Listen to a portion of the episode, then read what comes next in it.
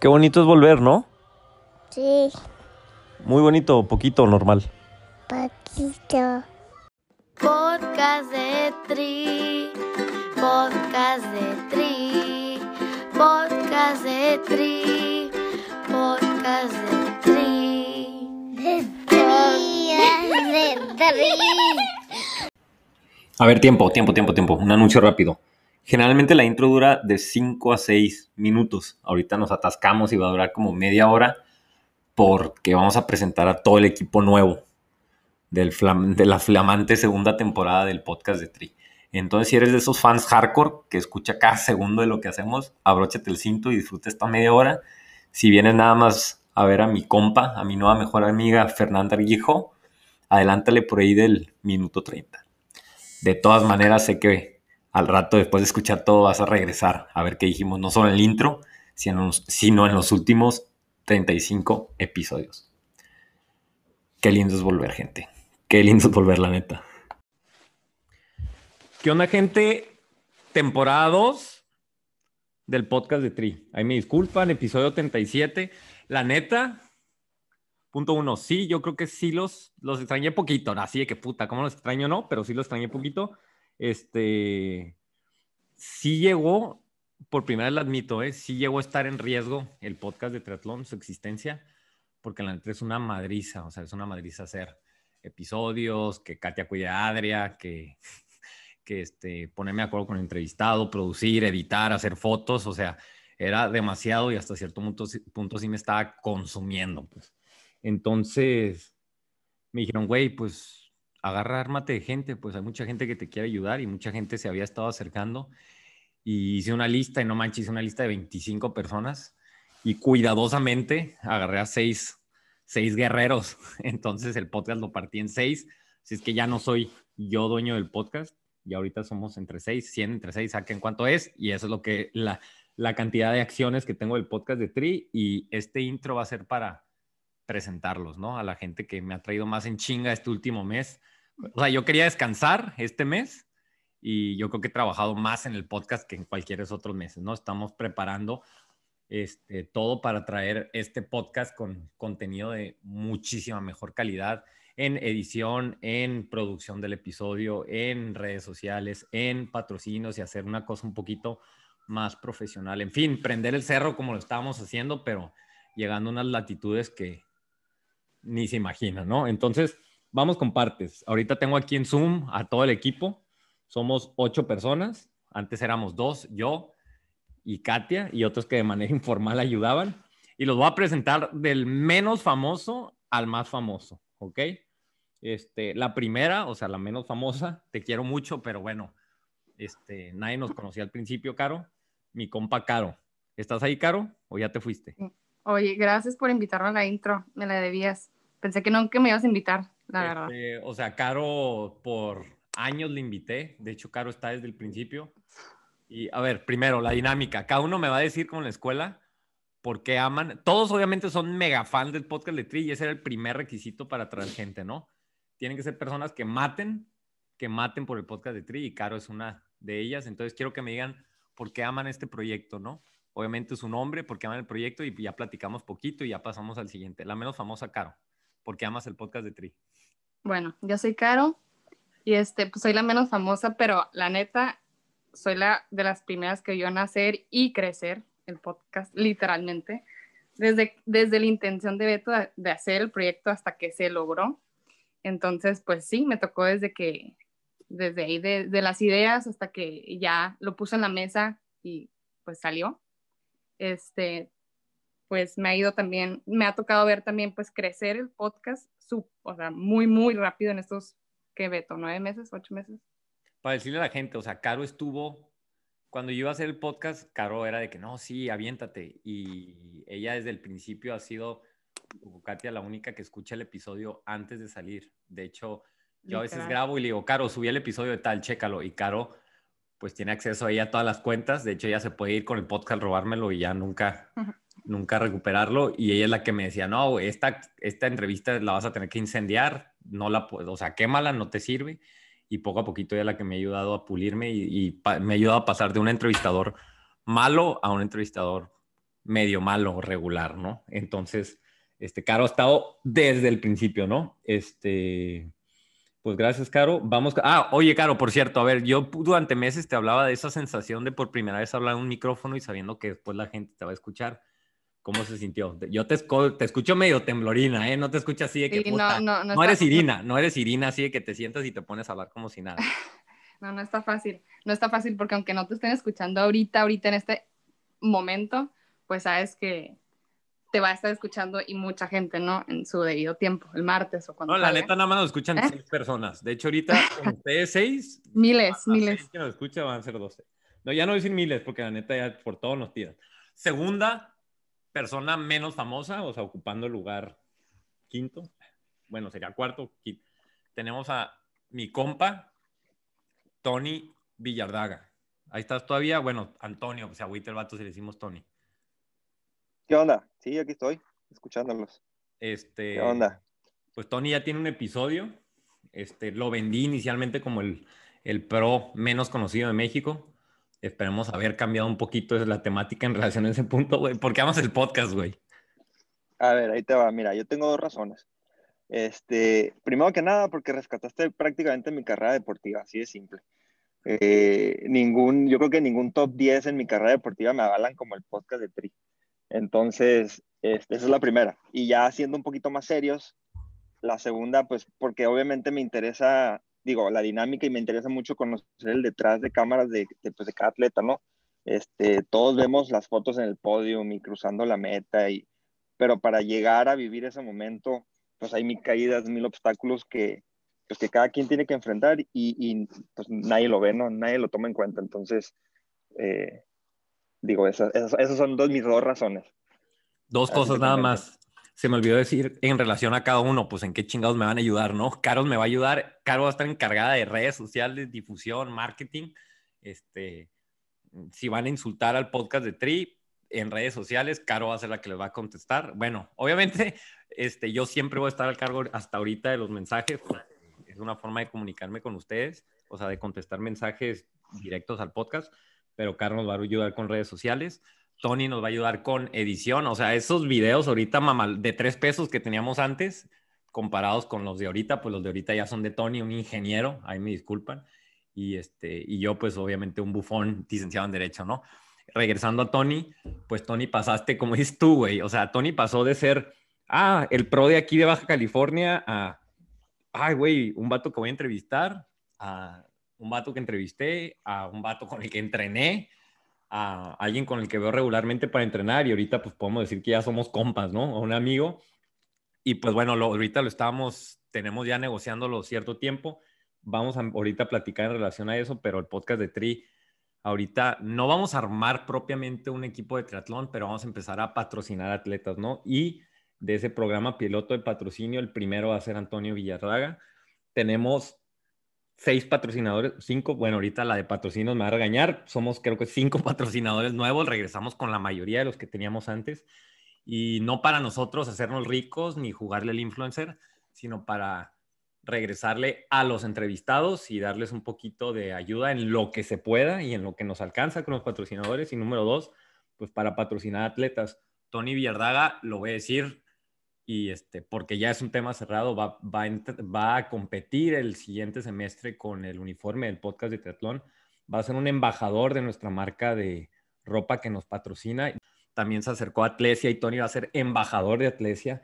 Y en fin, aparte de los demás patrocinadores que han tenido no solo la gentileza de apoyarnos con productos, sino con recurso económico, este, de ahí vamos a poder apoyar a Tony con sus viáticos y gastos para este, determinadas carreras. Entonces abrimos este piloto con, este programa piloto con Tony Villardaga, que lo voy a decir, Tony, ¿eh? y no quiero que no duermas hoy, güey. Yo ya lo he dicho y lo he rebotado con los patrocinadores y la neta, así lo considero porque te he visto entrenar y he visto tus números, güey. Si hablamos del top 3 de, de atletas profesionales, de atletas, obviamente, ¿no?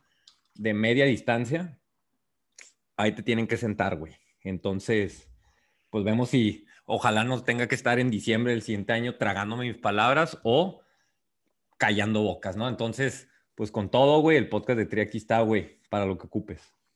No, no, gracias a, a ti, este, por toda la confianza, digo, desde que nos conocimos y, eh, conforme ha habido un poco más de confianza y ya ahorita que hay una, una muy buena amistad, pues tú tienes, o sea, tú confías mucho en mí y, y para mí eso es muy importante, ¿no? O sea, eh, a, veces, a veces uno desconfía un poco de uno mismo y las palabras de, la gente cercana que confía en ti y que, y creen en, el proyecto, pues eh, motiva y, y por, eso no se tira la toalla, ¿no? Entonces, este, agradecido y, y contento de, estar aquí, de apoyar de, la manera que pueda. Quisiera estar hablando el siguiente enero de tener ya cinco atletas, entonces yo me voy a ocupar de lo mío, tú de lo tuyo, güey, y este, a darle, güey. Gracias, Tony. Vamos ahora con la... Ya nos estamos acercando ahora sí a los rockstars, ¿no? Ya pasamos de gente comunes y corrientes, güey, a, la gente, a los más rockstars de, de los que forman parte de este equipo. Y tenemos a la directora de patrocinio. Yo creo que esta morra me ha hecho trabajar. me ha hecho, después de Katia y Adria, yo creo que es la que más me ha traído en chinga el último mes, ¿no? Roxy Benítez, Roxette, ¿qué onda? ¿Qué onda, Beto? Este, primero, ¿por qué amas el podcast de Tri? ¿Y en qué nos vas a estar ayudando? Ay, yo amo el podcast porque llegó a mí en un momento muy importante emocionalmente y me regresó la motivación para seguir entrenando. Entonces ahí estoy cada martes compartiendo, cada martes a primera hora me despierto y empiezo a escuchar el podcast del Tri para poder motivarme a, a seguir entrenando. ¿Te agüitaste cuando no hubo episodio? Mucho, bastante. De hecho, yo pensé que los desconocidos me iban a... Pero yo creo que tú fuiste la más dura de que, eh, güey, mi episodio. Y, fue cuando a partir de ahí que empezó sí. a tener una relación de que, morra, a ver, relájate, no es fácil esto. Y este, Roxette nos va a ayudar. Por ahí la pueden encontrar en, en Instagram como su handle mamalón que tiene de Roxy. Sí. Roxy the Runner, ¿o cómo? Sí, ¿no?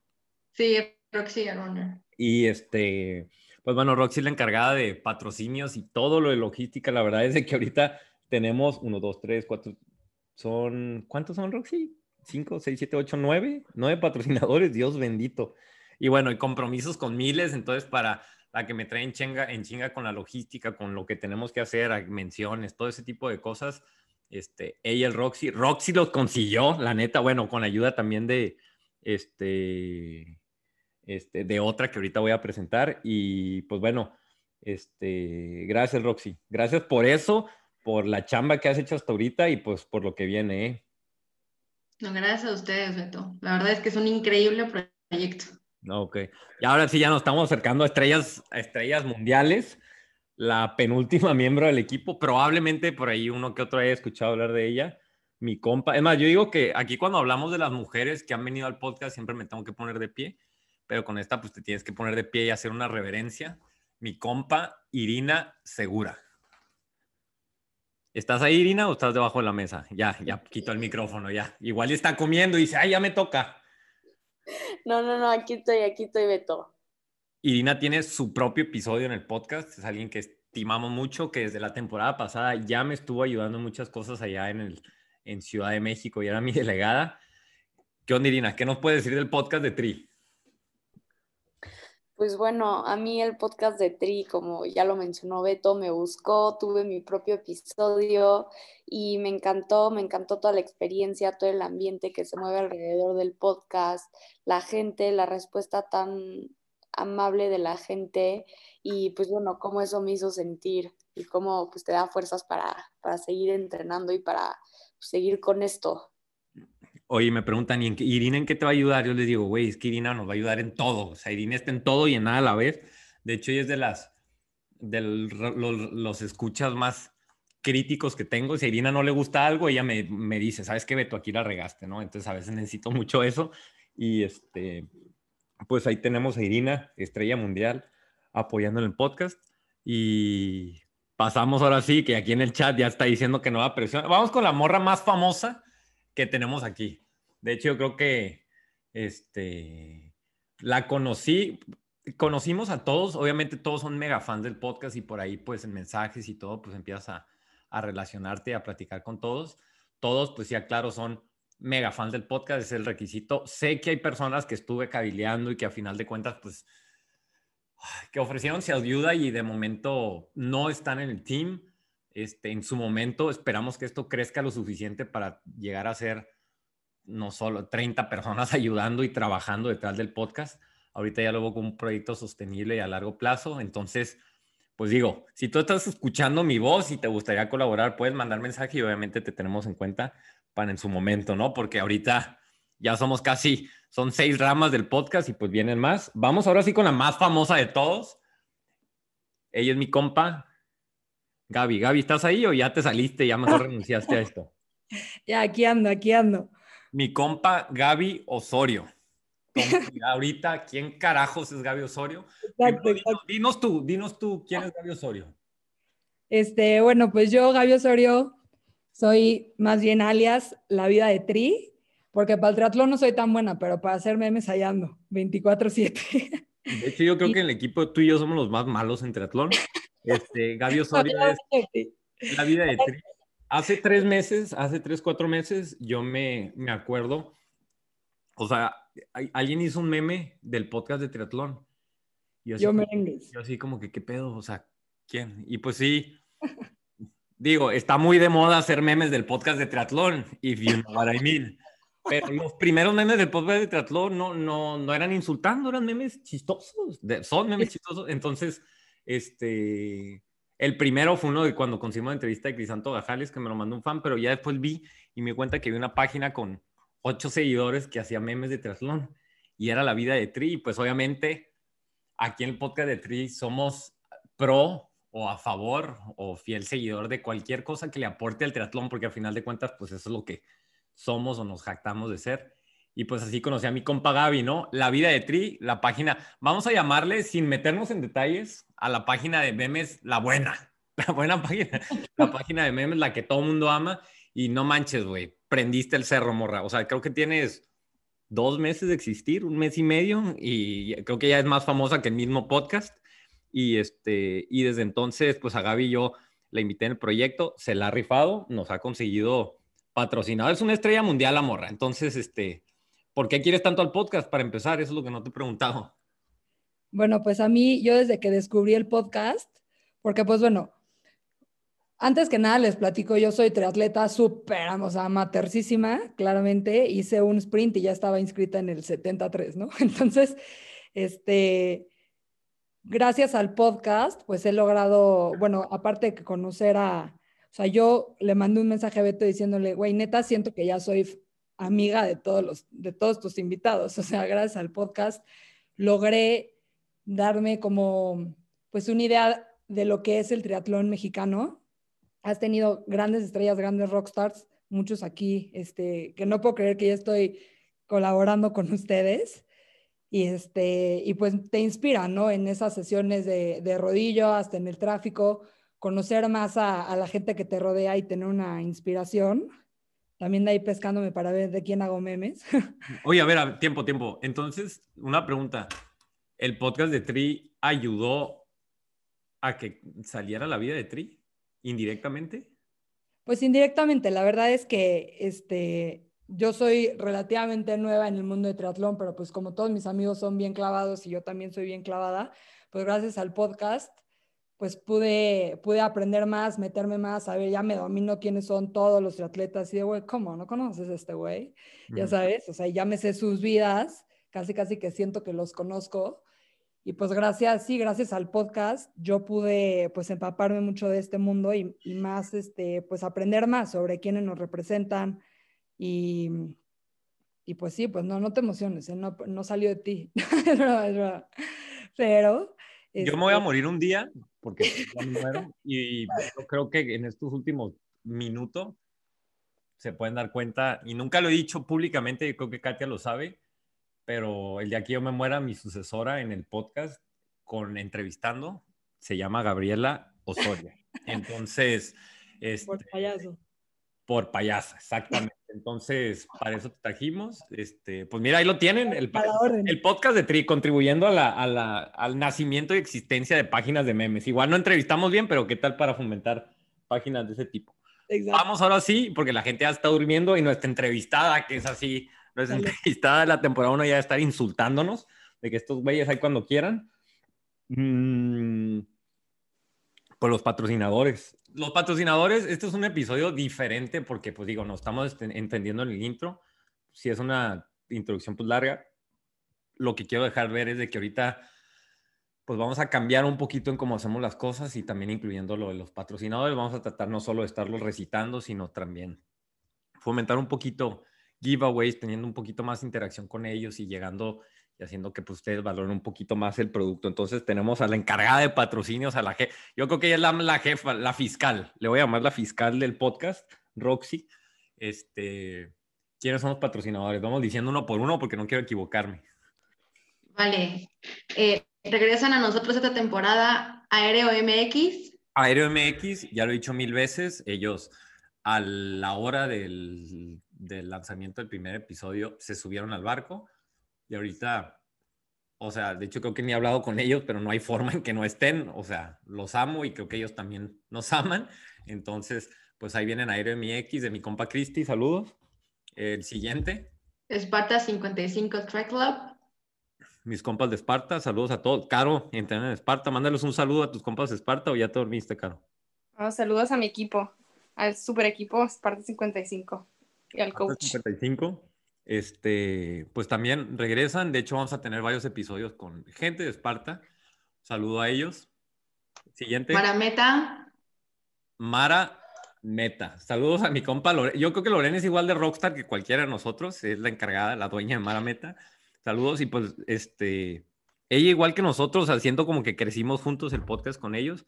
Y eso que no hubo competencias y prendieron el cerro. Imagínense el siguiente año lo que vamos a hacer con ellos, ¿no? Ellos son los que nos regalan reconocimientos para mandarlos a todos nuestros invitados. Siguiente. Close the Gap. Close, Close the Gap. De hecho, el, el, episodio con Gus Corona, él es de Close the Gap, mm, recibimos muchos mensajes de gente que nos felicitaba por por fin ponernos un poquito más técnicos haciendo entrevistas. Y a raíz de ahí vamos a empezar con eso, ¿no? Vamos a hacer un episodio de, el vato me va a tener de, conejo, de conejillo de indias y vamos a hacer un episodio de heart rate. Vamos a hacer lo que nosotros le llamamos la gira del Bike Fit. Va a ir Corona, Guadalajara y México a hacer puros este, bike fits y pruebas de sudor, ya que termina pandemia, no se estresen y en fin, o sea, varias colaboraciones ahí que tenemos. Saludos a mis compas de Close the Gap, incluyendo a Mariana y a Beto, que son sus atletas ahí, elite. Este, ¿Quién más sigue? Los nuevos, ya ahora sí, ¿no?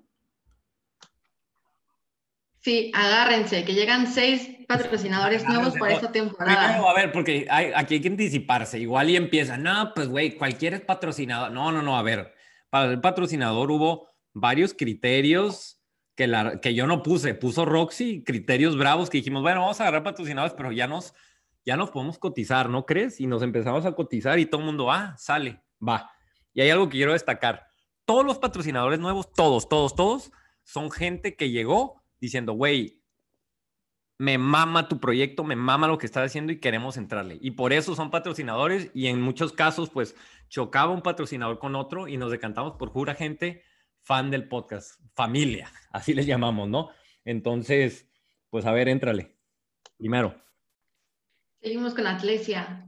Atlesia, o sea, Atlesia, güey. Me acuerdo que yo decía, no mames, Atlesia, qué chingón ser. O sea, los primeros cuando estaba empezando todo el, lo relativo a patrocinios y era para mí una cuestión, lo respetaba mucho porque siento que hasta cierto punto sí lo invierten y están tratando de hacer algo diferente y por eso nos buscaron, para hacer algo diferente. Ellos van a corroborar con, con un patrocinio importante para cada uno de los invitados y para cada uno de nuestros atletas patrocinados. A Atlesia le está entrando con todo y están, patro están, este, ay, güey, se me fue la palabra, están creyendo bastante en lo que nosotros estamos haciendo.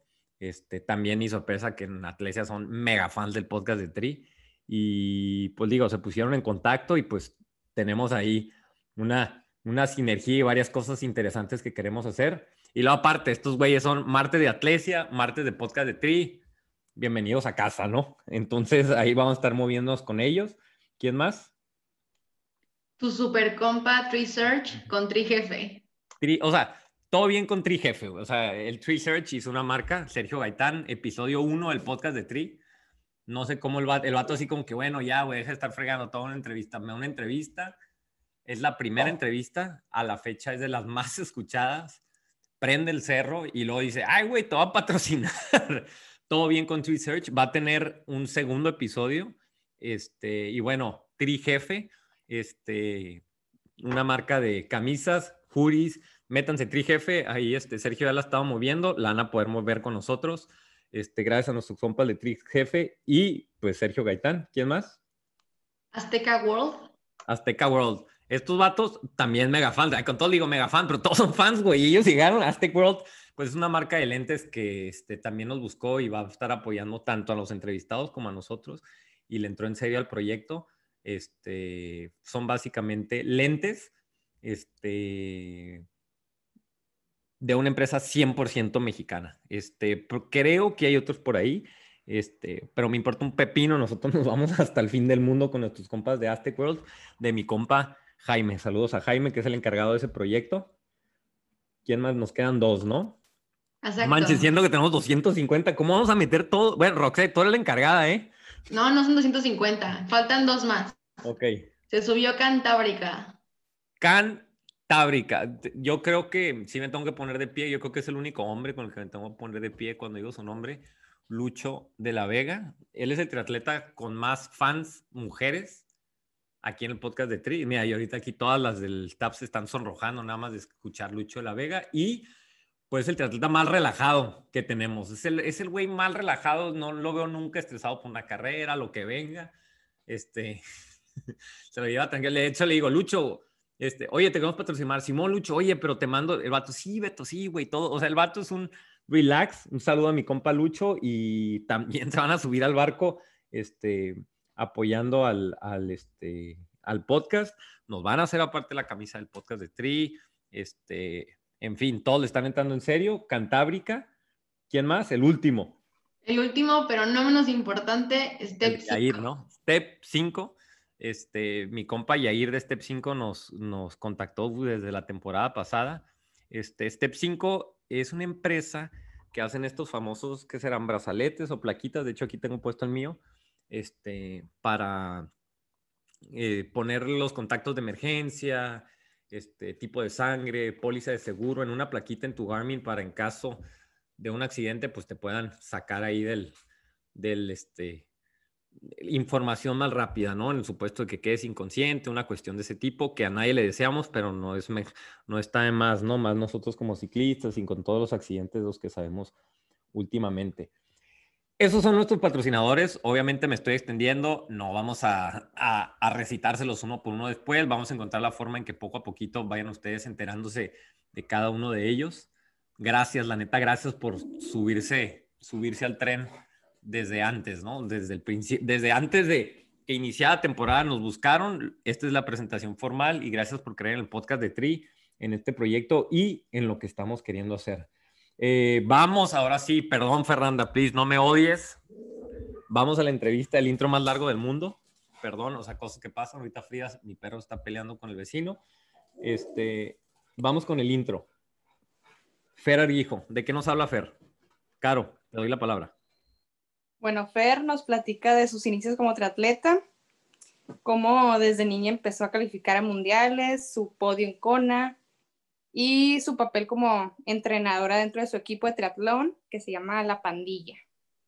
Fer Arguijo, o sea, aunque no lo crean, sí hubo aquí internamente una guerra entre nosotros seis decidiendo, como ahora, antes decidía yo todo, pues ya que se vaya el caño, ¿no? Pero ahorita, pues sí hubo una guerra por decidir quién iba a ser el primer episodio.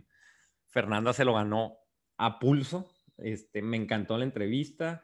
Este, gracias, Fernanda, por subirte al, barco. Gracias por abrir la temporada.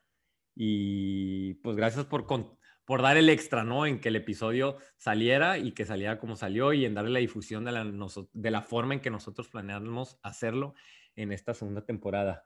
A ver, según yo, ya no me falta nada. ¿Ya puedo mandaros el episodio? Ya, estamos listos. Todo listo. Podcast de Tri, segunda temporada. Ahí, no puedo decir, no puedo querer que esté diciendo segunda temporada. Ahí me disculpan. Digo, ¿Puedo decir hay niveles o no? Es que ya no puedo contestar nada, no puedo ser arrogante o sí puedo decir algo. La cara de Irina.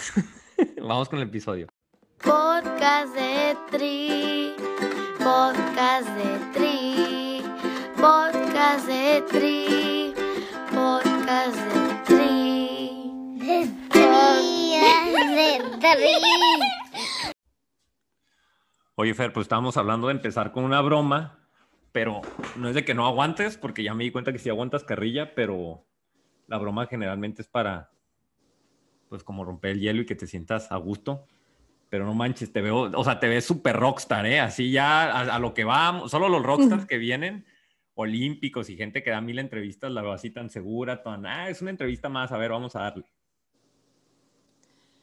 Pues más bien ya yo, eh, cuando hablábamos en los, en los audios, eh, yo te dije que era un perico, entonces como que esto me gusta, me siento como más tranquila, pero antes que nada, pues mil gracias por invitarme. Eh, qué padre ser parte de, de esto y qué padre poder conocer a una comunidad de triatletas como pues en México mucho más amplia y poder platicar nosotros y que ellos nos puedan escuchar.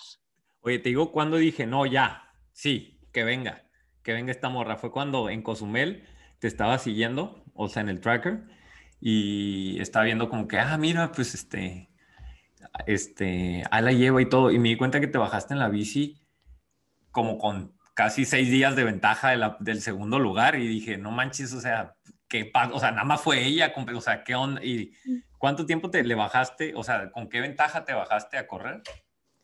Pues la verdad es que estuvo bien chistoso porque en la primera vuelta me dijeron, ah, llevas tres minutos de ventaja. Y yo, pues tres minutos en un Iron no es nada. En la segunda vuelta me dijeron, llevas media hora de ventaja. Y yo dije, bueno, ya, pero en un Iron tampoco se sabe. Y me bajé de la bici con 40, 40 minutos de ventaja. Y yo decía, pues es que a un 40 me Sí. pongo a caminar y ya valió. Pero es un colchón de todas maneras, o sea. Claro, es un A mí colchón. dame, sí, a mí dame, mal, deja- dame 40 minutos de desventaja y te lo firmo, te lo firmo, ¿no? pero todo, este, cual- o sea, todo puede pasar, pero 40 está súper bien. O sea, yo no he conocido a alguien con más ventaja, ¿eh?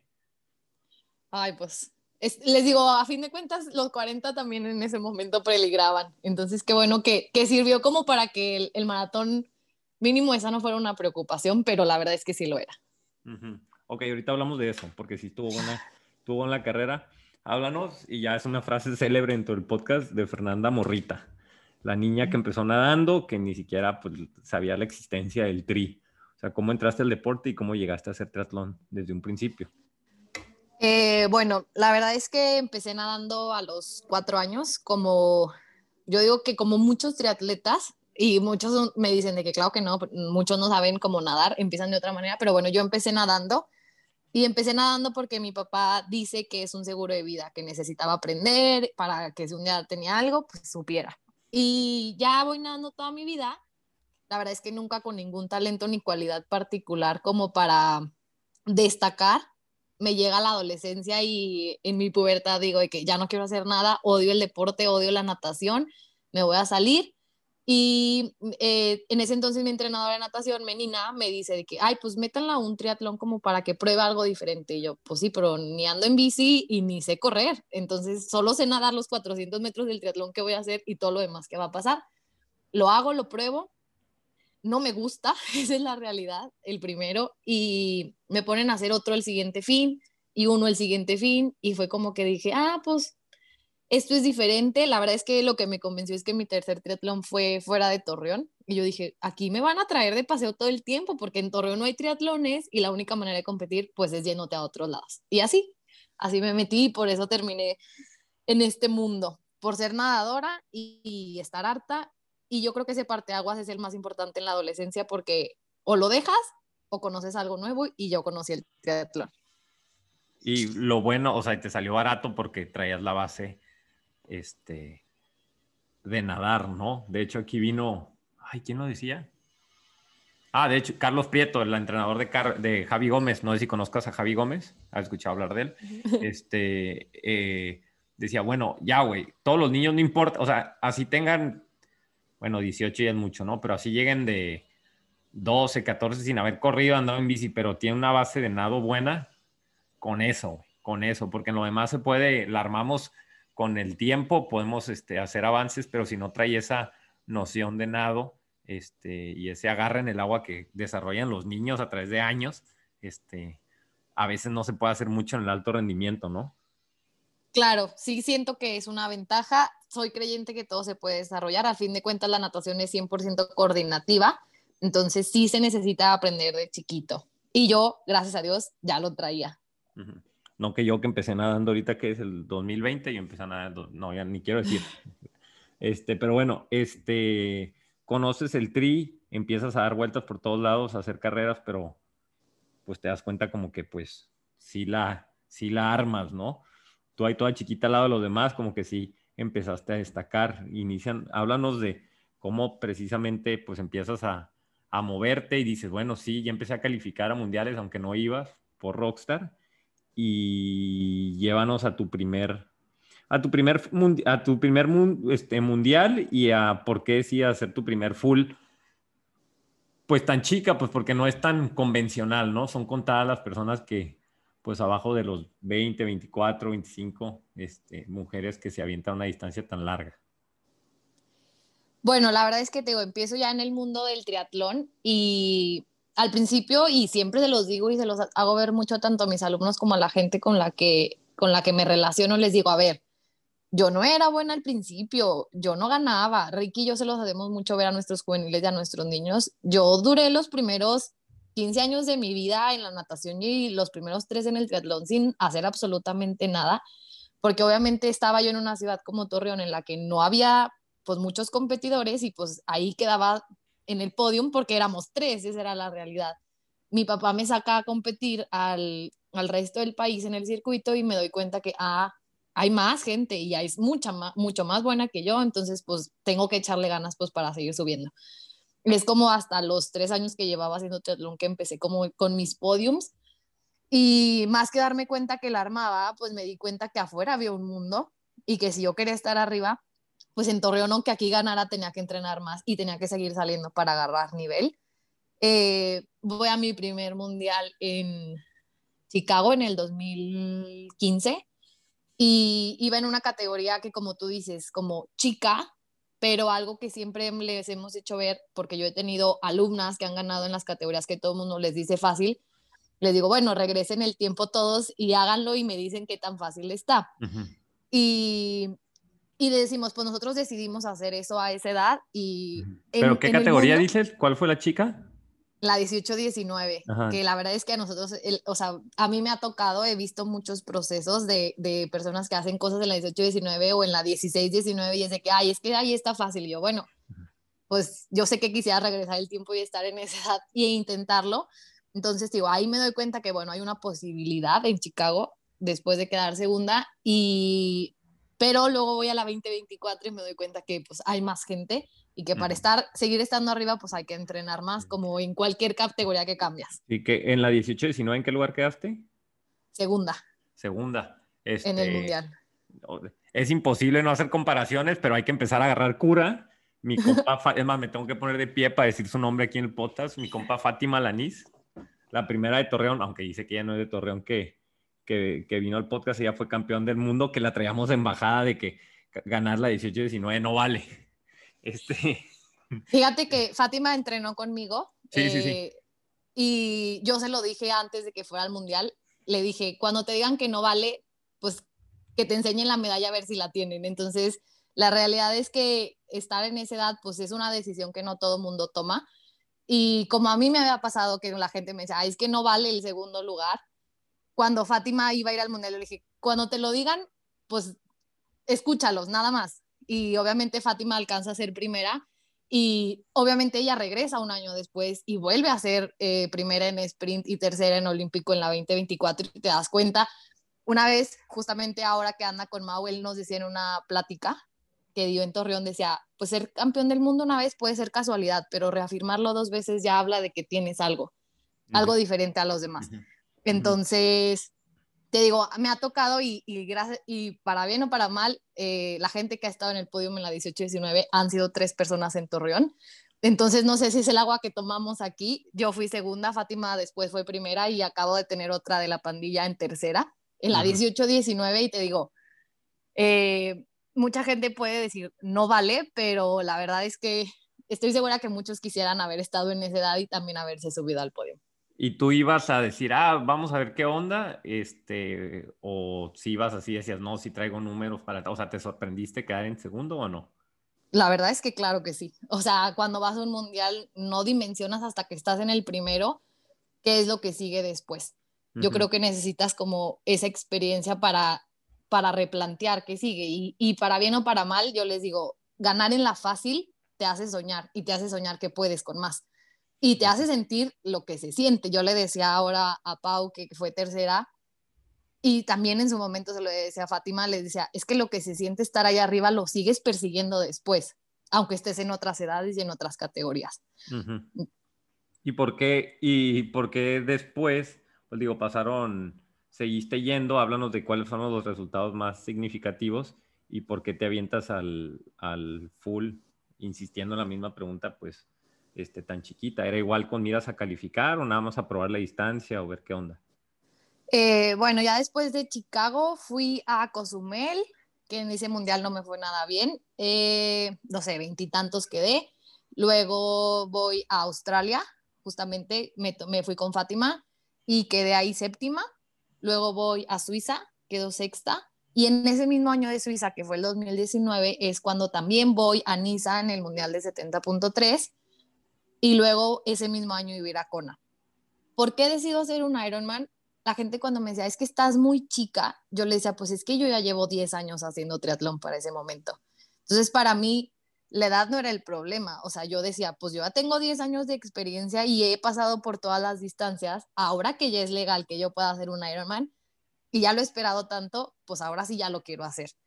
Y obviamente le digo, en la estrategia y en la inteligencia y en la descripción de la categoría, yo había visto a mexicanas tanto a Tatiana como a Larisa ser campeonas del mundo y, y como te digo, haberte subido al podio en un mundial te hace soñar con más.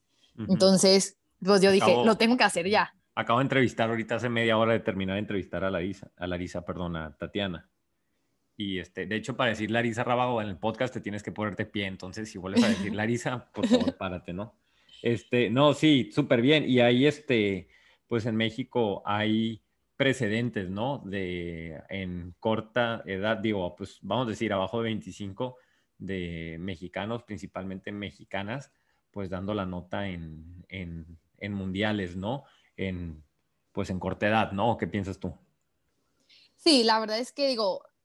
En yo- todas las distancias. Ajá. en todas las distancias, como que de entre más chico, pues más, no es que más la armes, yo creo que hay menos cosas que, que, se, que se convierten en un factor, porque pues ya luego empiezan, empiezas a trabajar, empiezas a tener familia, empiezas a tener otras responsabilidades y a lo mejor ya no es tu centro como lo era antes. Entonces, a lo mejor por eso también puede ayudar bastante la edad en, las, en esas categorías en los mundiales o en tanto en cualquier cosa que hagas en el triatlón. Sí, pues digo, así como la ven entre Larisa, tú y este y Tatiana de los últimos en los últimos 10 conas podemos hablar, digo, Tatiana hace todo el heavy lifting, dicen los gringos, pero o sea, Tatiana tiene tres, ay, me va a matar, cuatro podios tiene Tatiana en Kona, sí, ¿no? Cuatro, Mm, yo me quedé con dos, dos veces que Ajá. fue campeona mundial y Dos no, sé los demás.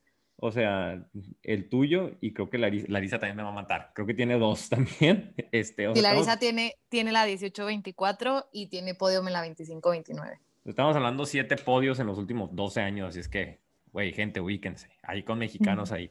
Entonces, este, pues bueno, vamos a regresar un poquito. Te, ya con lo que has demostrado en, anteriormente, pues calificar, pues sí era una opción. Háblanos de, no tanto de Kona, sino de la calificación a, a Kona en tu primer Ironman. Eh, bueno, ahora que les digo, para bien o para mal, llevar los tres Iron me hace como revisar cada uno. Y, y algo que yo me di cuenta, te digo, obviamente en la estrategia y en el sueño y en la ilusión era como, quiero ir a hacer a mi Iron y calificar a Kona. No sé si luego va a ser más fácil, pero yo lo veía muy posible. Pero a fin de cuentas era una presión y era una carga. Era como, nunca he hecho uno, pero aparte tengo que hacer uno y tengo que ganar y tengo que calificar. Entonces, eh, fue un proceso como muy emocionante, al mismo tiempo muy desgastante. Estoy muy contenta de que me tocó vivirlo con otros ocho chavos que también lo hacían. Era el la primera generación de Ironmans en la pandilla. Entonces, como que no lo hice sola y creo que para mí fue lo que lo convirtió como en pues algo muy memorable para mí. Llegas ese día y, y lo haces y pues obviamente les digo, es mentalizarte que el día va a estar súper largo. Y aparte, pues que todas las cosas y los factores conspiren a tu favor para que se dé. Porque donde yo me hubiera ponchado, donde algo le hubiera pasado a mi bici, por más que pudiera tener a lo mejor ese día el entrenamiento, pues no se daba.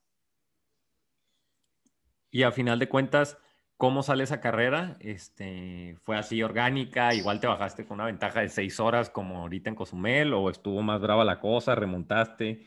Y, este, ¿y cuáles fueron las sensaciones de, uff, califiqué? Eh, sí, creo que la verdad es que no me acuerdo mucho, no éramos como unas seis en la categoría y yo les digo siempre, pues basta que sean dos para que ya haya algo que puede pasar. Nunca, al menos que estuvieras tú solo ahora, así que casi ya medio sabes que sí puede ser una seguridad, salvo que no pase nada en la bici, pero sí llevaba ventaja y fue súper chistoso porque la chava que quedó en segundo conmigo en Cozumel 2018 me ganó en Kona 2019. Ella fue cuarta y yo fui quinta. Entonces te digo, nunca, por más que ese día le saqué 40 minutos de ventaja, pues en Kona ella llegó adelante. Entonces es como lo que se vuelve súper padre. Si lo ves como ya estás corriendo el maratón y te dicen, llevas 40 minutos de ventaja y dices, pues ya se hizo, pero insisto, te puede dar un golpe de calor, te desmayas y se te acabó la carrera por más ventaja que tengas. Ujú. Entonces, saber que ya era posible, pues sí era súper emotivo, pero al mismo tiempo como que mi cuerpo decía, ¿qué es esto? O sea, hacer otro, hacer otro el siguiente año, no, no quiero, o sea, no quiero volver a pasar por esto. Y luego ya empezó todo el mundo como, ¿cómo no vas a ir a Kona? O sea, ¿cómo vas a rechazar el slot de Kona? Y yo, pues es que no es que lo quiera rechazar, pero, es fue que yo ahí soy la mismo, que lo ¿no? hace. O sea, fue ahí mismo, ¿no? O sea, tuviste que decidir ahí agarrarlo. Al día siguiente tenía 24 horas para pensarlo mientras estaba súper adolorida y súper cansada. Y yo, pues no es que lo quiera rechazar, pero volverme a poner en la situación, sí es como que digo, qué cansancio y qué pesado y otro entrenamiento completo. Pero O sea, no, obviamente estaba súper O sea, sí pensaste no agarrarlo. Cuando estaba muerta de cansancio, como en el kilómetro 30 del primero, sí decía, no sé si quiero hacer otro más. Aunque sea Kona, no sé si estoy lista mentalmente para aventármelo otra vez. Dios bendito.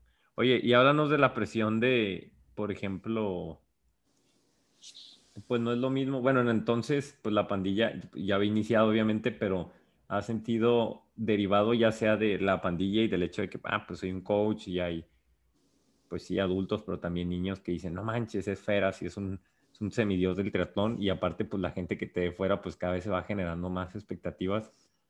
¿Te ha pesado alguna vez como que la presión de, de, de eso, de querer dar un resultado, de querer rendir, de que, puta, o sea, ¿qué van a decir si no califico esta vez? O que si ya no la armen cona o esto y lo otro, o sea, como juega en tu mente a veces ese tipo de temas o, o nada. La verdad es que siempre, siempre es, yo les digo, más que una presión, a veces es hasta una responsabilidad.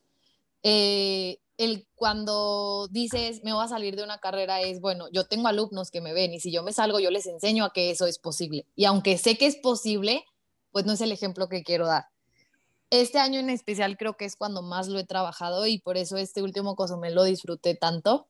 Y yo decía que para mí había sido mucha presión, como te lo decía, ir a mi primer Iron y nunca haberlo hecho y decir, tengo que calificar a Kona, y ir a mi primer Kona y decir, estoy en la categoría fácil y tengo que ganar Kona. Entonces los dos primeros Iron fueron mucha presión para mí, que ahorita que los volteo y los veo digo, no era necesario. Estoy segura que el resultado hubiera sido más bueno si esa presión no existiera.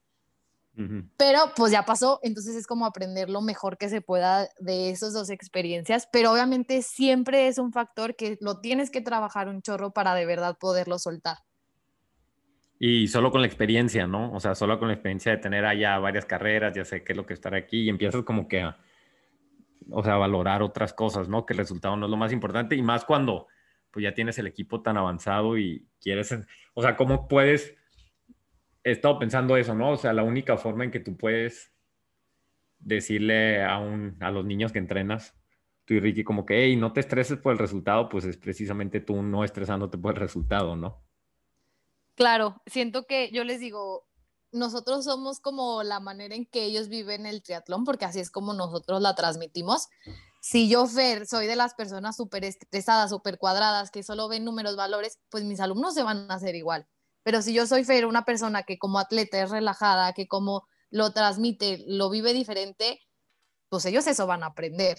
Y así lo van a vivir. Siempre va a haber sus excepciones, pero el chiste es que tú lo transmitas y que de verdad tú lo apliques en tu manera de entrenar y de competir, las dos. Ujú. Oye, entonces llegas a Kona y tú decías, bueno, o sea, no solo voy a ganar mi categoría, pero voy a hacer mejor tiempo que Larisa, o llegas así como que, ah, vamos a ver qué onda, o cuál era tu, tu, este, tú o querías ganar cinco seguidos como Tatiana, o sea, cuál era tu, el objetivo.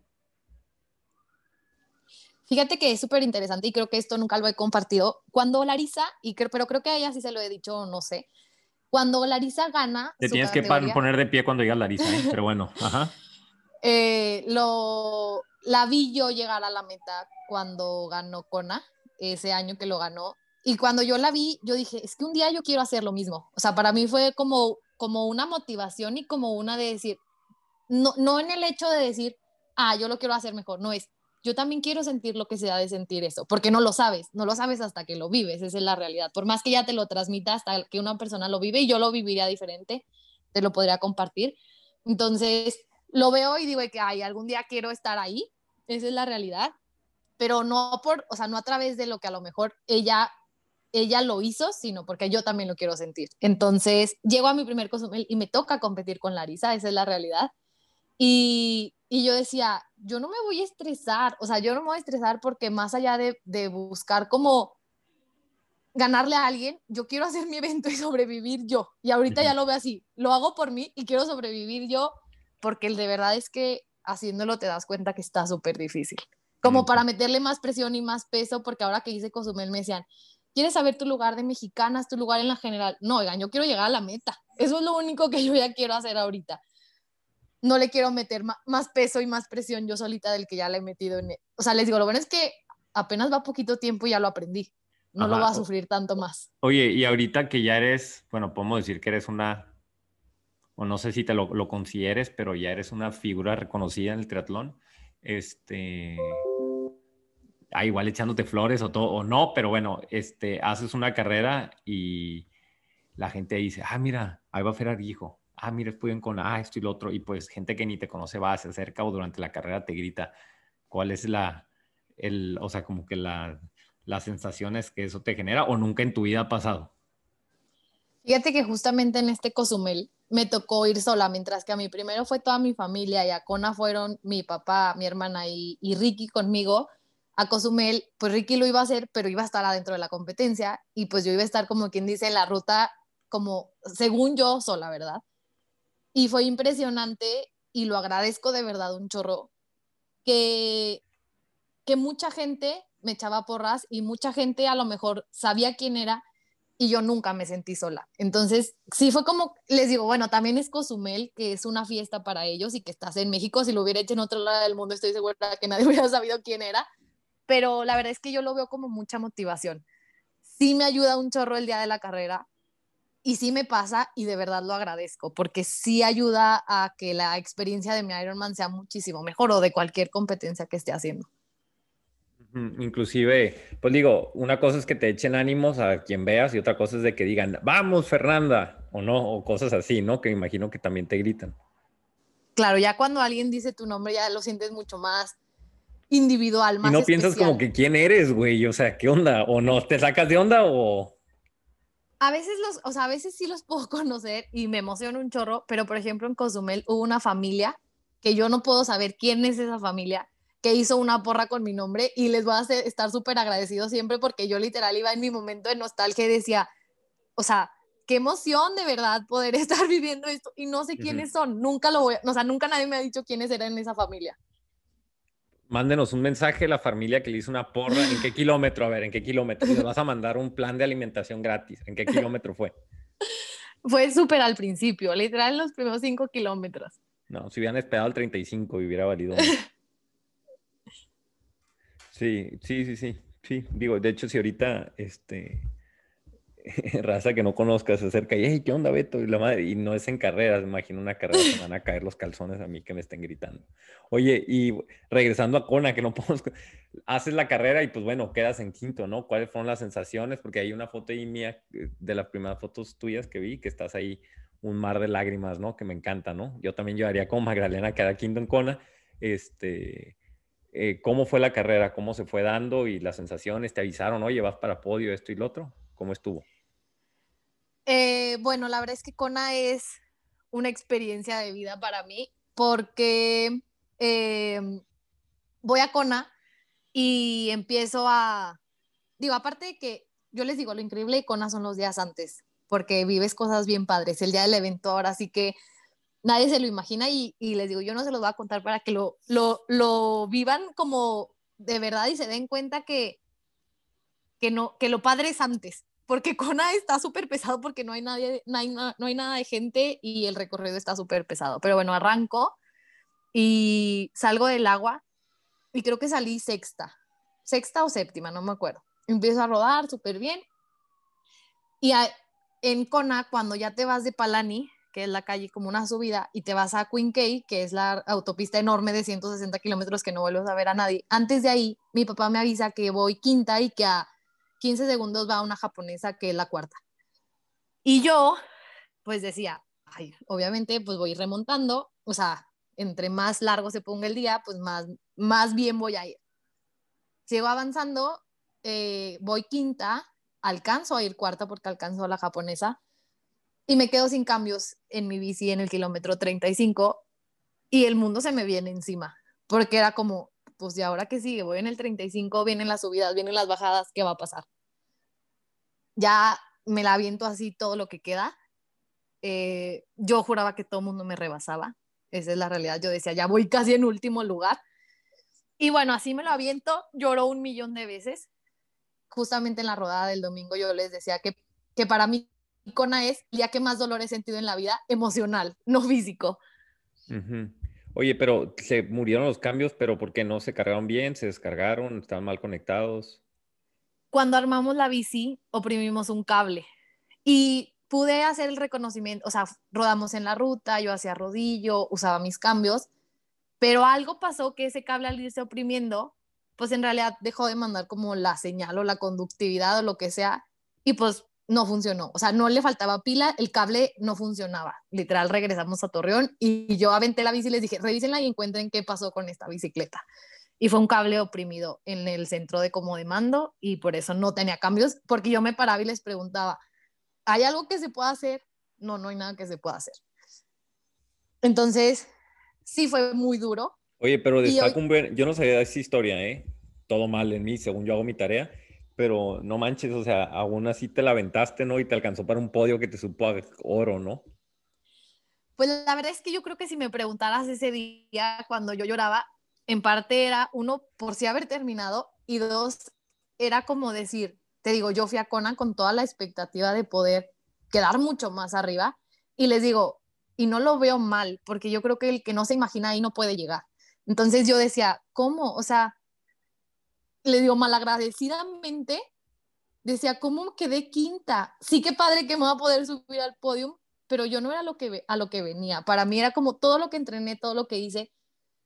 Ya hoy, con mucha objetividad, lo vuelto y lo veo digo, pude vivir algo que en la vida, o sea, a lo mejor me imaginé que pudiera pasar.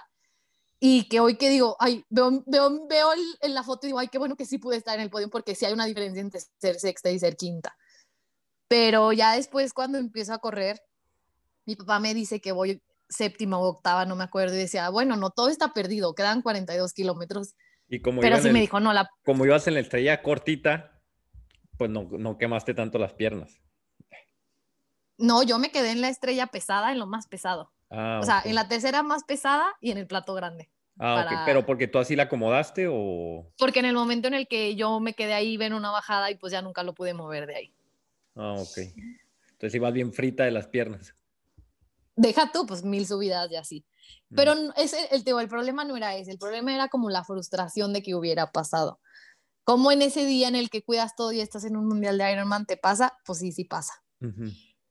Empiezo a correr, obviamente desecha, mi papá me dice que, que sí, que la primera va lejísimos del mundo, esa es la realidad, Ah, pero Paréntesis, que bueno, paréntesis, escucha el podcast de mi compa Reinhard Picard, este, y la gente también. De hecho, hay gente que tiene, hacen apuestas de, de si voy a hablar o no voy a hablar de Reinhard en los episodios, porque siempre hago referencias a mi compa Reinhard. Y este, pues digo, a él le falló también los cambios en medio Kona y la, así en la orilla la, casi se para y avienta su bici al mar y luego regresó. Un problema, él tenía SRAM, ¿no? Y, este, y, y luego regresó y al mes fue a Cabos a sacarse la espina y otra vez le vuelven a fallar. Hasta que ya todo y ya tiene día y tú, ¿no? Pero él lo explica muy bien y luego en el episodio 2 explica exactamente qué pasó para que lo escuches, pero igual, por eso tengo miedo. Yo ahorita voy a cambiar a día y tú y, ay, güey, me da miedo. Porque con los viajes y eso, ¿no? Imagínate. Ah, pinche Beto Podcast ya está inventando pretexto porque hizo siete horas en sus 73. Pero bueno, este, ahí a la gente para que escuche. Te dejo, eh, continúa. Sí, yo sí escuché la, o sea, yo sí sabía la historia de, de Picard y la verdad es que yo creo que lo que te deja es que una cosa así no te puede vencer. ¿Por qué? Porque lo sigues intentando y regresas. Por él ha, él ha regresado varias veces a Kona y si, te, y si eres de las personas que te quedas ahí, en, un- en algo que te pasa así, yo siempre digo, entonces no tienes lo que se necesita para estar ahí. Porque necesitas levantarte y volver a estar. Le digo, yo mil veces pensé en abandonar porque me decían, lo pensaba así yo, claro, cuando no me podía subir, o sea, cuando no le podía cambiar, iba en una subida y lloraba y decía, claro que pensé mil veces. Oye, ¿te bajabas? ¿No te bajaste de la bici? No, nunca me bajé, Ah, ok. pero yo creo que sí hubo una vez que iba tan despacito que, o sea, que sí dije, puede que sí me vaya de ladito y sí me caiga de lo despacito que voy. Ujú. Pero la verdad es que, que ya en el maratón, yo les digo, todo se conspiró. O sea, no, ahora sí que no fui yo, lo único que yo hice fue no dejar de avanzar al ritmo que pudiera. Y muy al final me toca rebasar a la quinta. Y ya es cuando ya me decían, o sea, Ricky y mi papá me decían, pero es que me gritaban, es que ya eres quinta, o sea, te vas a subir al podio. Y yo solo llegué y decía, ya lo por favor que este día tan largo y tan duro y tan horrible se termine por el amor de Dios y ya. Entonces, eso fue Kona para mí. Ese día lo vi de verdad como lo peor que me podía pasar me pasó ese día y hoy lo veo como lo mejor que me pudo haber pasado me pasó ese día. Porque uno me di cuenta de lo que era capaz de hacer y dos, pues me di cuenta que cuando las cosas se ponen rudas, sí puedes hacer la diferencia con las cosas que vas decidiendo. Hoy sé que en el Ironman no es lo que te pasa, sino que tan rápido lo resuelves. Porque si te ponchas, no es que te ponchaste, es que tan rápido puedes cambiar esa llanta. Y si se te cae la comida, es que tan rápido resuelves que eso puede pasar. Y si te ampollas, es cómo lo puedes resolver. No es, ya me pasó y ahí me quedo. Es más bien, te levantas y lo resuelves. Por eso, por eso, decirle a toda la gente, por eso a veces me obsesiono tanto en largas distancias, porque es precisamente eso, pues. Es como, es una, es la vida en una carrera, ¿no? Todas las cosas que pasan, aunque planeada, está, pueden pasar un buen, este, de cosas, obviamente guardando proporciones, guardando proporciones, lo tengo que decir tres veces, guardando proporciones, porque si no, ahí se vienen en manada. Yo, este, o sea, en mi, en mi primer Iron, Fer, este, Ay, aquí está Katia. ¿Te acuerdas, Katia? Este, se me rompió el disco de mi bicicleta. Eh, igual se me quedó trabada la, la bici, se me madrió el desviador porque tenía una caja súper chafa y kilómetro literal 20. Igual, me quedé con los cambios trabados y así me la tuve que aventar con las piernas fritas. O sea, me tuve que bajar dos veces. Aquí está Katia burlándose de mí. ¿Cómo estaba? ¿Cómo estaba? No, la corría. No, pues que ya tiene las piernas fritas, pues. Obviamente, este, no, no manches. Y si no hubiera pasado eso, la neta no hubiera tenido ni siquiera la fortaleza mental para hacer este podcast y para después seguir en, en el mismo triatlón, ¿sí o no, verdad? Sí, atreverme a hacer otro, pues entonces no, cuando veo que lo estás describiendo y veo ahorita tu cara y veo las emociones, cómo las describes de lo que sentías y luego lo que sentiste este, a la semana y a los años siguientes y lo que sientes ahorita, yo, o sea, me identifico mil, pues, o sea, bastante. Pues. La diferencia es de que tú terminas y te terminas subiendo al podio y yo hice cuántas horas, güey. O sea, era, era en, era en también el, el niño, el niño se va al pinche el otro lado del mundo sin hacer un Iron con, con, con seis años. A ver, vas a venir a reventar gente, siéntate aquí, ¿eh? porque está gritando desde ya, pero este, el niño se va a Maastricht y este, y no, súper verde, pues, pero la verdad es de que la experiencia y el aprendizaje y todo eso, pues, no manches, es la que más he hecho y en la que más, este, la que recuerdo con más cariño, ¿no? Entonces, este, sí, 100% identificado, ¿no? Y ahora, pues, vuelves a calificar, este, te va, pues, bastante bien. ¿Y cuál es el, objetivo próximamente? Pues, obviamente vas a Kona, me imagino, tratar de, de ir una Fernanda, la de muy diferente a aquella de hace tres años en cuanto a su mentalidad más madura, por qué vas, y pues obviamente estás consciente de que es una, una categoría ya un poquito más, más brava, ¿no? Sí, la verdad es que yo creo que he tenido mucho que aprender eh, en los Ironman, por eso yo, yo ahora justamente compartí en Facebook que si yo alguien me hubiera dicho todo lo que iba a aprender desde que me inscribí al primero a hoy, pues no, no, no sabía que se puede aprender tanto. Justamente en este año de pandemia todavía me quedaba la oportunidad pues de hacer un Ironman en Kona en la categoría 18-24 y yo decía, bueno, ahí me saco la espina de la de un año antes. Y pues ya no se hace por, por la pandemia y automáticamente dije, hay de dos. O como sé que ya se va a poner más difícil, ya mejor de que ya no quiero estar ahí hasta que lo vea un poco más posible. O lo sigo haciendo porque me encanta hacer esto. Algo, algo muy padre es que antes de que fuera el primer Kona, yo le dije a Ricky un día que fuimos a cenar, no importa qué pase en Kona, si gano o no gano, yo quiero seguir haciendo triatlón toda mi vida. Entonces, como que esas palabras me hacen mucho ruido, que aunque ese día yo decía, es que no quiero volver a hacer esto nunca más porque, ¿por qué me pasó esto? Ahorita dije, no, es que yo dije que aunque pasara lo que pasara, yo quería seguir haciendo, haciendo esto. Entonces, ahora que, me inscribo al siguiente Iron eh, y hago Cozumel, pues ya vuelvo a calificar y digo, no importa que esté en otra categoría, le digo, yo le voy a echar las mismas ganas que le he echado en todas las otras. Entonces, más allá de un objetivo, les digo, quiero ir a disfrutar lo que no pude disfrutar la vez que estuve ahí. Y si con eso alcanza para un mismo resultado, un resultado más abajo o un resultado más arriba, voy a estar súper satisfecha. Súper bien, ¿eh? Súper bien. O sea, ahorita que estás diciendo eso, por primera vez acaba de pasar la posibilidad, Katy, ¿estás escuchando también? la posibilidad de que el podcast de Tri vaya con, no sé si este año, pero próximamente estaré bien perro, ¿no? O sea, ya tenemos un plan ahorita de empezar a ir a eventos importantes y todo como podcast de Tri, como prensa o lo que seamos y no manches, estar ahí con Fernanda ya que como vas a tener otra ensaladera y nos, de hecho ahorita nos a la gente que va a haber un giveaway de la ensalada que ganaste antes. Este, pues ahí en ese momento hacemos, haces entrega y ya la donamos aquí a una persona que en realidad lo, lo necesite. Antes de pasar al tema de tu Tri Club, este, obviamente por simplemente ser tú y por el arrastre mucho o poco que pudieras tener en redes, pues has inspirado a mucha gente. Háblanos de algún mensaje que te haya llegado, personas que ni conoces y que igual y no ha pasado, pero estoy casi seguro de que sí, de que alguien te contacte y dice, ¿sabes qué, Fer? Esto que estás haciendo me ha inspirado para, no para ir a Kona, pues, sino para activarme, para hacer este 5K, para meter a mi hija aquí, a esto y lo otro. O sea, ¿qué ejemplos de eso y de qué forma tú te has sentido como que no manches, lo que estoy haciendo, o sea, ahí voy, la llevo porque estoy dejando huella en personas y estoy como que poniendo mi granito de arena a fomentar que la gente se active, que la gente tenga una mejor vida, ¿no? Como dices tú. La verdad es que yo creo que para mí ese es el, eh, mucha gente me dice, pues es que tienen las dos y yo no, no es, o sea, más que eso es, para mí ese es el mejor premio y el mejor trofeo, poder hablar con gente, contactar con gente que te diga, es que me inscribí a Cozumel después de que tú hiciste Cozumel. A veces yo digo, bueno, cuando estén entrenando, ojalá no vengan y me reclamen a mí, porque van a estar bien cansados y van a venir a reclamarme a mí.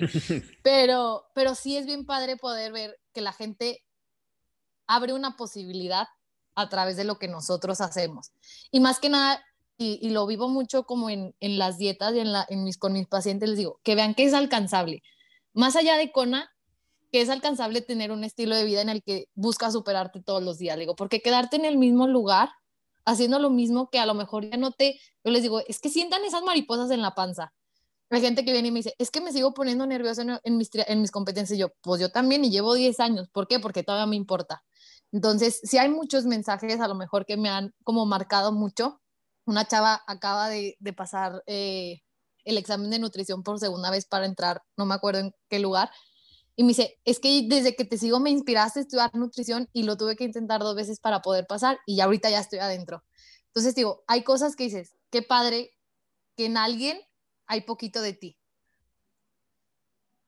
Súper, o sea, sí, a huevo. Y aparte, el hecho de que existe gente que ni siquiera te lo ha hecho saber, ¿no? Y que tú probablemente has cambiado vida sin saberlo, ¿no? Está súper padre. Este, ahorita retomando a la parte del, del Tri Club que pues fundas con Ricky, este, mm, pues primero pues hablar de, de tu rol en el equipo y este, algún tema que interesa mucho es cómo trabajas con, o sea, con los niños, con los papás, porque me, me encantó que hablabas de, de, meter un mindset, una ideología, perdón, un poquito diferente en cuanto a que mmm, Sí, o sea, si se da el alto rendimiento, pues le vamos a dar con todo, pero no es la prioridad ahorita con los niños, sino hay ciertos temas y forma de llevar las cosas con los papás que a mí me digo, no manches, es lo que yo quiero con, con Adria, para quien no ha escuchado el podcast o vive bajo una cueva, Adria es nuestra hija, ¿no? Bueno, hija mía de Katia. Sí, la verdad es que, digo, te digo que nosotros ya hemos estado como platicando desde antes para este podcast y algo que a mí yo les digo algo de lo que estoy más orgullosa en la vida es de haber fundado la pandilla. De verdad considero que la acompañar a, la, a las personas a lograr cosas es un increíble trofeo y una increíble satisfacción ser parte de, de, sus logros. Entonces se funda la pandilla hace cuatro años. Eh, la fundo con Ricky. Ricky se viene a vivir a Torreón porque yo no estaba lista para hacerlo, estaba estudiando en ese momento.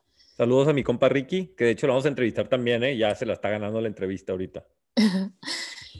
y, y, ya llega él aquí y él se empieza a hacer como súper cargo de los horarios, porque, insisto, yo estudiaba en ese momento y te, te platicaba ahorita al principio del podcast que mi rol en la pandilla, ahora sí que yo soy la, la de atrás, de o sea, ahora sí como la de marketing de yo veo uniformes, veo eventos, hago las, las reuniones, a cuáles triatlones vamos a ir, la logística de hoteles, aviones, me encanta.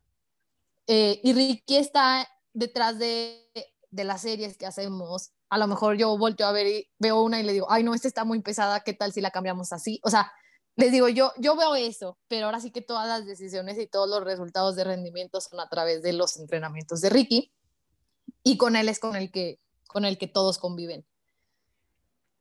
¿Cómo le haces ahorita con los más, o sea, pues obviamente, pues, o sea, tienes 24, empezaste, empezaron muy chicos, este, ¿cómo le haces con los atletas de, ah, no sé, un atleta de 30, 40 años que le dices, ah, ahorita toca esto y se te viendo, ¿y, ¿y tú qué niña? ¿O cómo le haces con, tienes cuestiones de ese tipo? ¿O cómo es la relación con los grandes y con los chicos? Y no me dijiste lo en relación a, la ideología y la forma en, en, trabajar con los niños, pues de no presionarlos por los resultados y hacerlos que lo, que lo disfruten. En realidad esa ideología nosotros la llevamos con todos, porque Ricky y yo lo vivimos así, como te lo platicaba. Para nosotros, ganar es padre, pero disfrutar lo que hacemos todos los días es muchísimo más. Y, no podemos hacer que todo gire en torno a un resultado, porque ¿qué pasa el día que no se da? Y nos pasa a nosotros, y nos pasa con los grandes, y nos pasa con los juveniles, y nos pasa con los niños. Entonces, algo que, se, que es como muy marcable es que Ricky estuvo en México con Claudia Beristain y a él lo enseñaron a que desde niño disfrutara hacer triatlón y hacer deporte.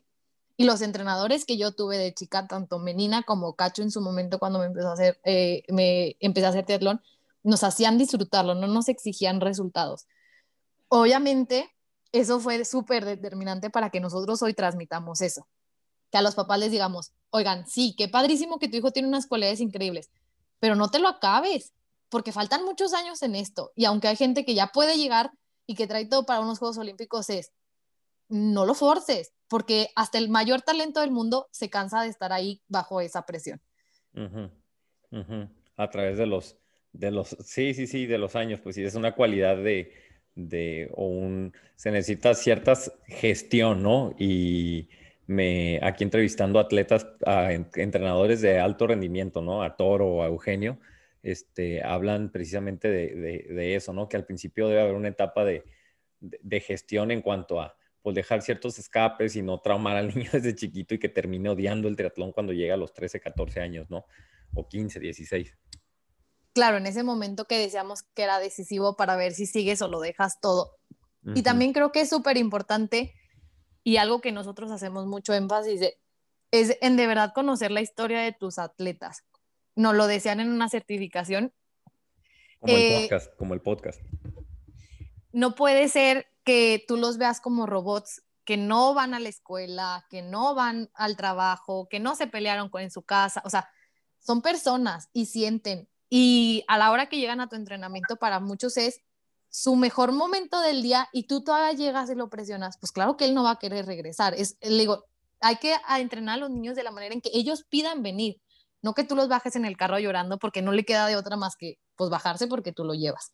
Entonces, así es como lo llevamos y obviamente con los papás se hace un trabajo enorme en el que, a ver, hay que disfrutarlo y también nosotros algo que hicimos, que fue lo que hicieron con nosotros, es hay que llevarlos a otros lados para que vean afuera de la burbuja cómo es.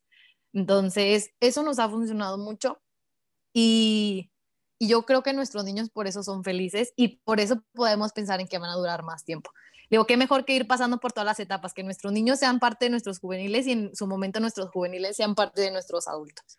Te puedo mandar a Adria en un training camp de, de verano. ¿Cuánto tiempo? Bueno, yo creo que me la vas a regresar a la media hora de que llegue, pero a partir de qué edad te la puedo mandar. Ricky siempre dice que los niños más chiquitos que recibe son de 5 años con sus papás y que a partir de los 6 a los 12 ya pueden estar en la pandilla Kids. Ok, bueno, oye, bueno, dile a Ricky ahí que me mande un mensaje, podemos un intercambio. Hacer un acuerdo, hacer una un donación en especie. Perdón. Oye, este, ¿algo más que quieras agregar? Eh, pues la verdad es que creo que lo hemos como... Beto se nos está muriendo del otro lado. Creo que le tienen que hacer una prueba de COVID pronto porque se nos estaba ahogando. Ey, tranquila, tranquila, tranquila, no empieces, no empieces, dale. Bueno, me gusta que empiezas a echar carrilla, ¿eh? Nada más si te subes al carro, te paseas y ahí vienen las últimas preguntas y, y Bueno, Beto, le apagaste a tu micrófono, pero, Ay, perdón, perdón, perdón. Ok. pero qué bueno, porque así no escuché esas preguntas tan incómodas. No, la verdad es que eh, todo lo que hemos hablado, pues es parte de lo que han sido estos 11 años para mí de, de hacer triatlón. Hoy lo resumiría a que solo se tiene que disfrutar. Insisto, no nos pagan por hacer esto. Yo mínimo estoy en la situación en la que no me pagan por hacer triatlón. Yo decido hacerlo todos los días y, y lo quiero hacer muchísimos años más. Entonces, la única manera de poderlo hacer muchos, más, muchos años más es de verdad disfrutarlo. Eh, algo bien interesante que yo he trabajado mucho este año es, y, y lo vi con la psicóloga y todo, literal, fue trabajar por la ley del máximo esfuerzo. Y así la frustración literal se neutraliza a cero, en la que sabes que lo diste todo y se alcanza para hacer primera, segunda, décima, veinteava, o para ese día no terminar un evento, entonces está bien.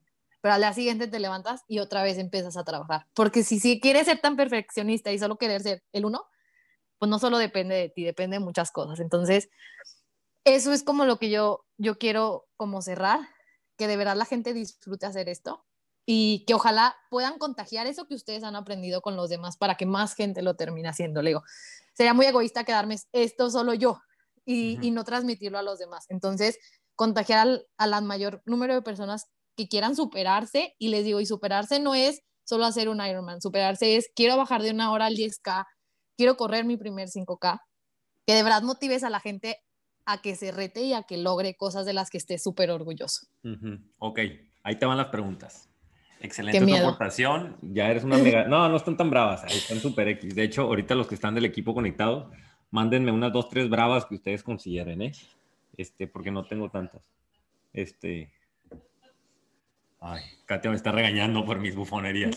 ¿Quieres decir una adelante? No, digo, o sea, pones a, tus, a, tus, a la gente de, de tu O sea, es un mercado del podcast de Tri, ¿eh, Fernanda, por lo que estoy viendo. Este, la segunda temporada. Ah, Esto es lo que tiene que tener el podcast, es espontaneidad. Ahí te van las preguntas, ¿lista? Este, mm, o sea, es que también me dan toda la chama a mí, porque todo, o sea, hay, ahorita hay una, dos, tres, cuatro, bueno, ahorita hay seis personas escuchando la entrevista, pero les pido que me apo nada, me dejan ahogarme solo. Y ahí está Beto en freestyle, 100%. Ok, ahí van las preguntas. Uno. Oh, aquí la estoy viendo. Uno, Ricky Vega. Puedes decir una frase, una persona, un nombre, puedes decir paso, lo que sea. Ricky Pero- Vega. O sea, yo pero- te digo. Ajá, dime. O sea, es como que la pregunta es Ricky Vega. Ah, bueno, perdón, es que pensé que ya conocía dinámica. Yo te digo un nombre, una frase, una persona y tú bien lo primero que se tenga en la mente. ¿Va? Ok. Ok, todo mal. Ok, bueno. Ricky Vega. Eh, bueno, la verdad es que Ricky para mí ha sido la persona que yo creo más ha sumado a mi vida y se me hace súper increíble que a través de él yo pueda vivir el triatlón y compartirlo con la pandilla. Oh, ok, segundo, Joaquín Pereda, mi compa Joaquín Pereda. La verdad es que algo que se me hace súper padre es que la gente eh, pregunta como para ese tipo de incomodidades entre nosotros y nosotros nos llevamos súper bien. Eh, tanto Joaquín como muchos atletas en Torreón a mí se me hacen de mucha admiración porque la verdad es que estamos en una ciudad súper chiquita y todos logramos hacer bastantes cosas. Que ya la gente se quite la, de la idea de la cabeza o en caso de que existan ya las, las borren ese tipo de cosas de que existen ciertas rivalidades entre, entre equipos, entre podcasts. A final de cuentas todos están para sumar y todos aportan y hacen el deporte más grande. Así es que, gente, dense cuenta. Siguiente, Kona. Kona, ay, un reto siempre, un crecimiento bastante Mm. enorme para, para todos los que lo viven. Ok, la pandilla Kids. Yo creo que la pandilla Kids es mucha ilusión y muchos planes a futuro. O sea, me encanta el nombre, ¿eh? es como el podcast de triatlones, te encanta, te quedas con el nombre. De hecho, voy a meter a Adriana por el nombre, la pandilla Kids. Este, ok, eh, tu triatleta favorita en toda la historia, en todo el mundo. Mi triatleta favorita, yo creo que Daniela Riff, la verdad. Mm, Ay, tengo una experiencia con Daniela. Ri- Estaba con Mariana Franco, saludos a Mariana Franco de Close the Gap, y fuimos a Oceanside y esa Oceanside no lo hice y literalmente pues antes del arranque estamos en la valla y se paró allá enfrente de nosotros y este, así a 20 segundos de iniciar y platicando con nosotros, no, sí, ¿qué onda? Me regaló su toalla de Red Bull, todo bien buena onda. Ok, el podcast de Tri. El podcast de Tri se me hace como una comunidad, como, no sé, para pasarla bien. ¿Qué has escuchado? ¿Qué escuchaste del podcast? Ahorita estabas diciendo que ya has escuchado cosas del podcast de Tri, pero no diste detalles. ¿Son buenos, malos? Dime qué, qué es lo primero que te llega a la mente cuando te, dicen, te decían podcast de Tri hace unas semanas antes de que te habláramos. Eh, pues la verdad es que Un payaso, payaso.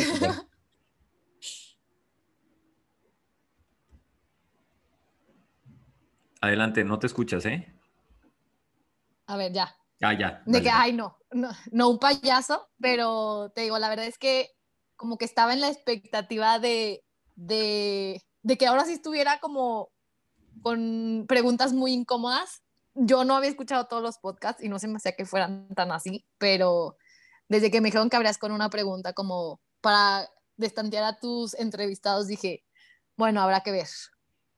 Oye, morra, pues no te quiero exhibir, pero te voy a exhibir. O sea, tienes tarea pendiente, hay varios episodios que, que te faltan, ¿eh? Así es que.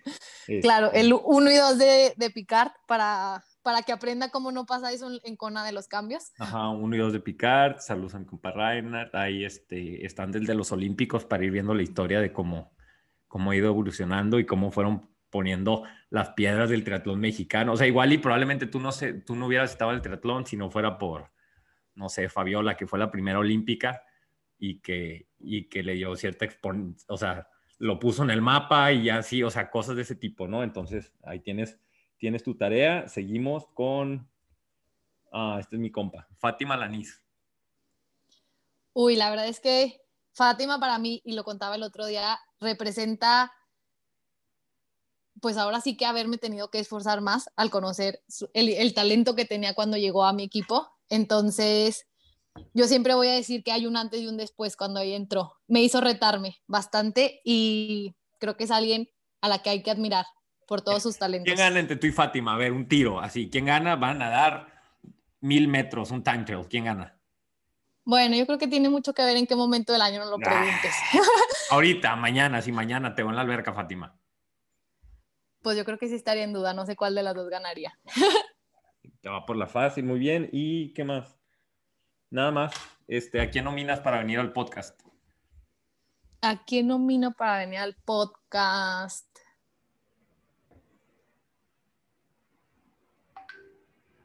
Mm, pues a Ricky y a Joaquín. Nunca, a Joaquín no lo tienes en el podcast.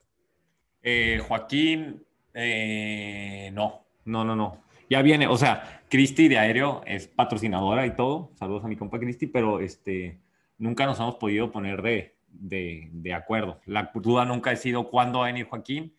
Perdón, no es, la duda no ha sido si viene Joaquín, sino cuándo lo vamos ¿Cuándo? a tener. Entonces, Sí, aquí de Torreón.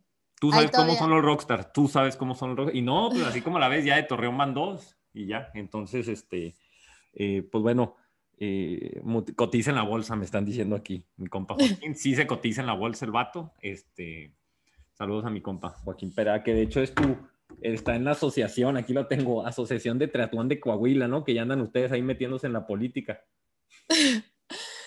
Ya sé. No, a ver, a ver qué podemos hacer para que esto crezca más. Como tú dices, todos tenemos un trabajo, así como alguien lo empezó, todos tenemos que hacerle, hacer nuestro trabajo para seguirlo.